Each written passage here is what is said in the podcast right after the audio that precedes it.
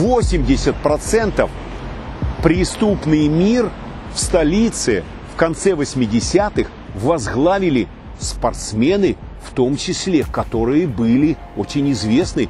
И как они говорили сами, командир, я же представляю интересы государства. Благодаря мне, моим спортсменам, Украину знают и поднимают флаг. Что сделаешь? А рыбка, один из самых авторитетных, серьезнейших преступных лидеров.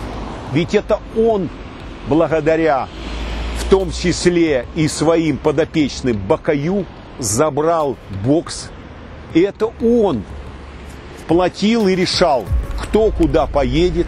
Я, как профессионал, и мои подопечные не располагали никогда официальными или скрытыми оперативными данными, что братья Кличко принадлежали к какой-то группировке. И что они занимались рэкетом. Ну, представьте себе глупость. Бакай и Рыбка, умнейший, с еврейскими корнями, лидер преступного мира, будет золотую курицу, которая несет золотые яйца, брать с собой на рэкет, чтобы они светились, вот эти громилы. Ну, это глупость, примитивизм. Это все блеф и обман. Мы не располагаем информацией, и я не располагаю. Я считаю, что они не имели отношения к рэкету, к бандитизму, вот к этим ОПГСам. И тем более вот в этом отношении к преступному клану Рыбки. Я слишком хорошо знаю семью Кличко. Мама Ульяновна, Надежда, интеллигентнейшая, очень собранная, очень строгая женщина. Папа офицер, элитный офицер, еще с тех советских времен, очень скромный, очень. Поверьте, я даже думаю, что и генерала получил, ну, вовсе не от того, что он там такой авторитетный был, он простой, настоящий офицер. Так вот, я вам говорил, почему я не мог стать преступником. В лучшем случае, если бы так судьба свела, и я вместо университета и спорта попал в преступную среду, как и многие мои, я бы там или сдох, или повесился, или сошел с ума, но я бы не смог это делать. А теперь представьте, воспитанный интеллигентной семьей, я еще раз повторяю, Надежда Ульяновна – это в лучшем понимании смысла слова учительница, наставница для миллионов подростков. Папа, папа, офицер, с которого можно было брать пример культура. Ну как в этой среде мог возникнуть бандит, который убивает, режет? Они слов-то боялись, связанных с преступлением. И я думаю, все, что потом это уже потом политика, это большие связи и все остальное. Но они не могли стать преступниками. Вовчик вообще дитя, выросшее в спорте, и который три раза тренировка в день. Ну как тут можно? И он интеллигент. Более того, он да, беззащитный интеллигент. Он здоровый, сильный, но с точки зрения вот этих понятий, я вам еще раз говорю, даже такие люди, выйдя на улицу, они проиграют простому босику, потому что он рос, жил такой, как Тайсон, и дрался всю жизнь на улице. Они никогда не дрались. Да, да, вот и все. Поэтому да. я отлично понимаю психологию таких людей. А вот череп, придя из очень ущербной среды, советской среды, обездоленных, нищих, интеллектуально недалеких людей. Как можно было у человека, у которого низменные инстинкты преобладали, который был психически неуравновешен, как можно было ему дать в руки спортивную федерацию, стать лидером какого-то движения, даже культурного. Он так на всю жизнь не оставался ущербным внутренне, интеллектуально ущербным. Вот почему из таких, какой бы он должность или пост не занимал, это палка о двух концах. С одной стороны, это преимущество, которое дает тебе право быть личностью и лидером. За тобой пойдут. Но с другой стороны, если у тебя страшные наклонности, если у тебя есть отклонение психики, и ты как череп интеллектуально, да и не только он, интеллектуально очень низок. Твой образовательный уровень не дает тебе возможность, не дает тебе возможность быть личностью, то знай, вот это желание быть жестким, жестоким, сильным тебя и приведет в могилу. Почему? Они беспощадно уничтожали, резали, зарывали, убивали.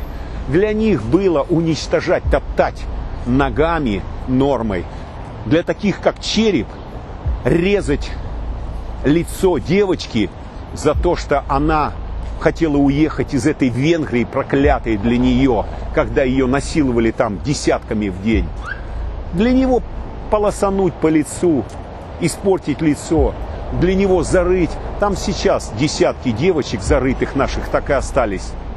Для него затоптать человека. Вот поэтому, вот и называй. Что это? Сила, отсутствие трусости. Трусы они были наоборот.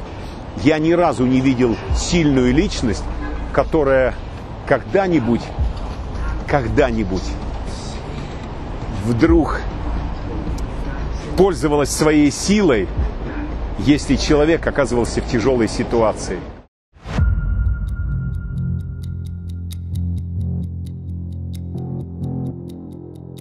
Итак, 2001 год. Уже практически больной, ушедший от управления своей бригадой один из самых влиятельных лидеров преступного мира, некий князь, Князев Игорь, практически не вылазил из реабилитационных центров. То есть, грубо говоря, лечение от наркотиков. Более того, по нашим данным, он сидел на тяжелых наркотиках, и, кажется, это был героин. И вот он, пропадая иногда месяцами, не сообщал никому о месте своего нахождения. Но у меня есть предположение, что непосредственно под крышей киселя э, офис-центр которого находился вот здесь же, в гостинице «Мир», отеля «Мир», он имел здесь возможность проходить тайное лечение. Но я так думаю, что вместе с тем это и становилось иногда возможностью контролировать его. То есть, если знает никто, то не знает никто. Но если знает один, то знают все. И вот здесь, в одном из корпусов, а вот эти корпуса, но есть еще вход с той стороны, этих корпусов 10-й больницы. 2000 Ага, да. Итак, вот здесь, да, в одном из корпусов, где тайно в палате он лежал под неизвестным именем, как и большое количество его собратьев из преступного мира, он отлеживался от наркозависимости, платил очень большие деньги и тайно его лечили от наркозависимости. И в одном из э, этих корпусов э, и произошло его убийство в 2000 году. Правильно?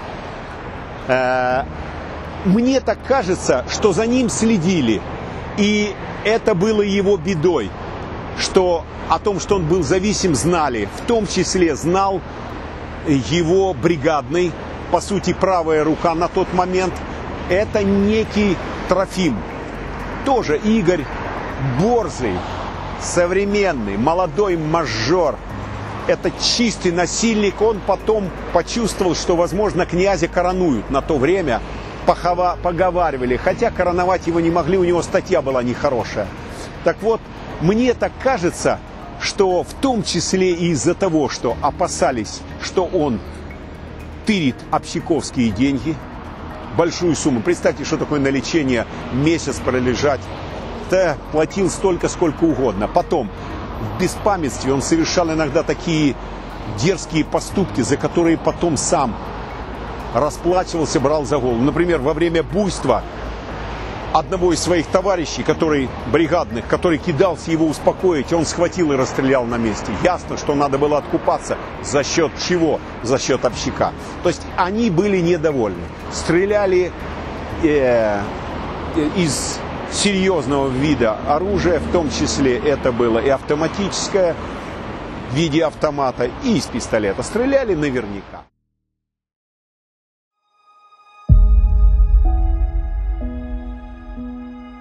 Рынок юность. Один из первых рынков под названием патент. Патент было модное название, которое давали, потому что всех называли кооператорами. Итак, мы начинаем практически операцию. Сидит группа захвата вот в том лесном массивчике, и мы знаем, разведчики докладывают, на рынке работает 15-20 станков, и среди них главный хозяин рынка и всего лесного некий Патя. Я под прикрытием, там сидят разведчики. Знаем, работает 10 станков. Аккуратно входим. Знаю, где разведчики говорят, собирает дань. Сейчас возникнет конфликт. Какой конфликт? Да, бригадные начинают э, на новенького рот раскрывать, а он приехал с Кавказа, сейчас будет драка. Ой, подождите, подождите, пускай будет драка. Почему? Ну, начало должно быть. И вот как только вижу, что они меня узнали, их разведчики докладывают менты, и начинается. Берем. 20 э, человек задержанных, стрельба только вверх, ни одного раненого. Задержали, 20 человек паковали, ищу Патю глазами, нет его среди задержанных. И вдруг навстречу идет мне сам Патя. Красивый, интеллигентный, молодой человек, спортивного телосложения. Ну, он у нас в картотеке стоял как один из самых сильных, мощных, но и в том числе очень мудрых с точки зрения бандитской философии. Он никогда сам, хотя физически был очень сильный, не принимал участие в избиениях. Он никогда не был замечен, чтобы он кого-то бил. Ну, естественно, как все ОПГшники, они обязательно принимали участие в экзекуциях. Обязательно. И вот подходит молодой человек, высокого роста, вот с тебя, подходит и говорит, здравствуйте, товарищ командир. Если есть вопросы, пожалуйста, я на них отвечу. Скажите, пожалуйста, кто себя плохо вел? Вот разговор. Я говорю, так, Олеж, ты чего здесь устраиваешь? бойни? Что это за рекетирство? Что это за наперсточники, которые здесь, слышишь, могут в случае необходимости морду набить человеку, если он проиграл? Значит так, задержание тебя я тоже буду задерживать. Товарищ командир, поверьте, я никогда не давал повода, чтобы меня задерживали. А что такое? Я всем своим делаю развод и на разводе говорю – так, дорогие, хотите заработать, играйте, играйте, ставьте станки, э, разводите. Но если вы раздели его до трусов, то, пожалуйста, дайте человеку хотя бы шанс выжить.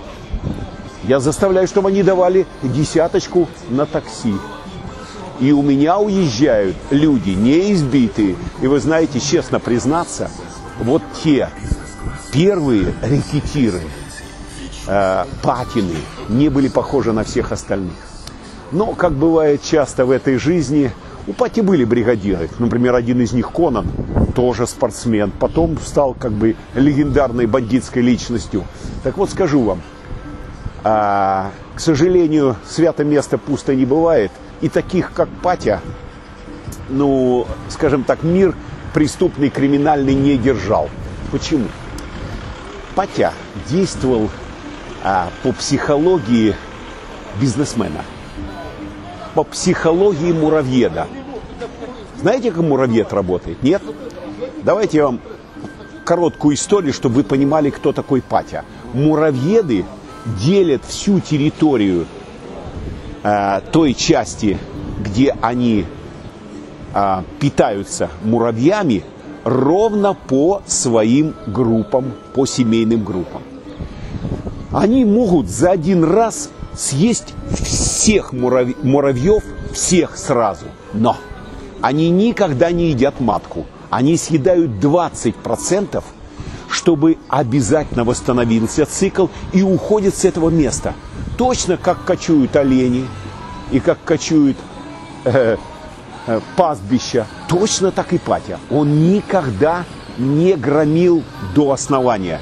То есть у него э, был закон.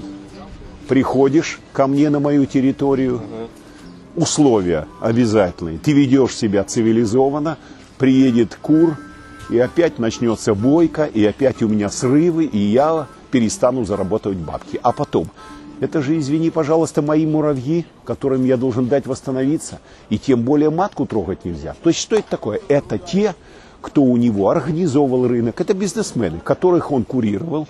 И, конечно, он их ласкал. Он их э, наставлял, как надо работать.